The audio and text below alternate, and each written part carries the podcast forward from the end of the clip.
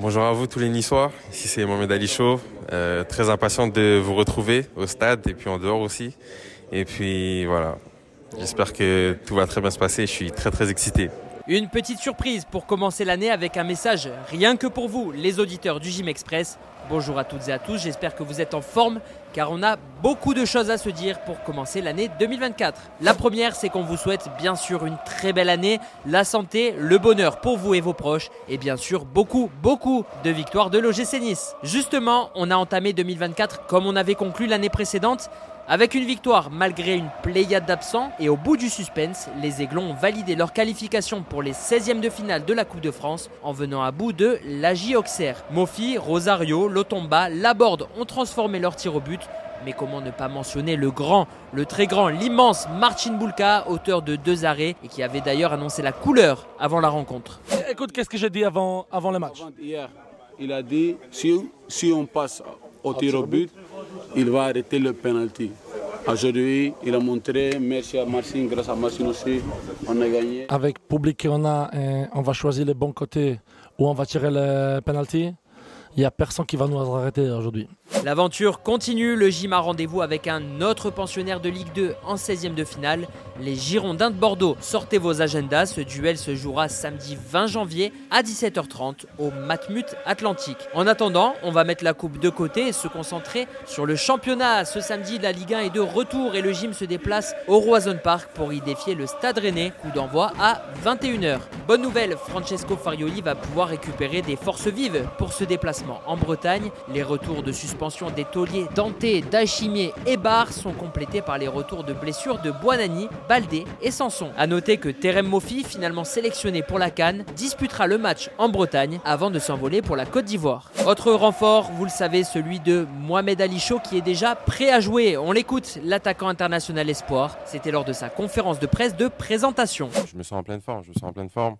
Après, euh, comme tous les joueurs, il faut un temps d'adaptation pour venir euh, dans un autre club, etc. Mais franchement, je suis très motivé et très excité de commencer sous ces nouvelles couleurs. Petit clin d'œil du destin, c'est à l'occasion d'un match face à Rennes donc que Mohamed Ali Chaud effectuera son premier déplacement avec l'OGC Nice. Souvenez-vous, c'est face aux Bretons qu'il avait vécu sa première titularisation en pro en Coupe de France. C'est également face au Rennais qu'il avait inscrit son premier but en Ligue 1 le 29 août 2021, devenant par la même occasion le premier joueur né en 2004 à inscrire un but sur une pelouse de l'élite en France. Mohamed Ali Chaud est un talent précoce, mais attention, le gym veut se montrer patient avec son jeune attaquant qui fêtera ses 20 ans le 19 janvier prochain. On écoute Florent Ghisolfi, c'était également lors de la conférence de presse. C'est un peu le mot d'ordre que j'ai donné aussi à tout le monde au club, il va falloir aussi de la, patience. Euh, on connaît le potentiel de Mohamed Ali, mais il n'arrive pas comme le, sauveur de l'OGC Nice, loin de là. On a un potentiel offensif qui est déjà, important, avec des garçons matures qui vont, qui vont l'intégrer du mieux possible. Et Mohamed Ali, euh, son potentiel est énorme, mais on va lui laisser le temps de s'intégrer, de se préparer au mieux, parce qu'il n'a pas encore enchaîné les, matchs, il faut, le, il faut le garder en tête, il a besoin de rythme, il a besoin d'enchaîner les entraînements. Et euh, voilà, donc nos attentes en tant que club ne sont pas élevées dans un premier temps. Euh, je le décharge de toute pression. Il n'a rien, à, rien à prouver. Euh, ce qu'on lui a demandé, c'est de donner ce qu'il peut à l'équipe dans un premier temps. Le directeur sportif de l'OGC Nice s'est également exprimé sur la suite du mercato. On l'écoute. Bah, on avait dit qu'on ferait un ou deux joueurs, c'était notre objectif on est, déjà, on est déjà dans les objectifs. On a surtout, comme je l'ai dit avant, fait notre priorité, à la fois sur le poste et à la fois sur le, joueur ciblé. Maintenant, on va être attentif aux, opportunités.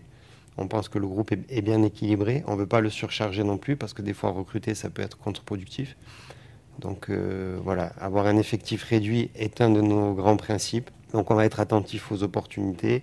Euh, si on fait quelque chose, ça sera, plutôt un élément euh, entre guillemets défensif, mais c'est vraiment pas certain.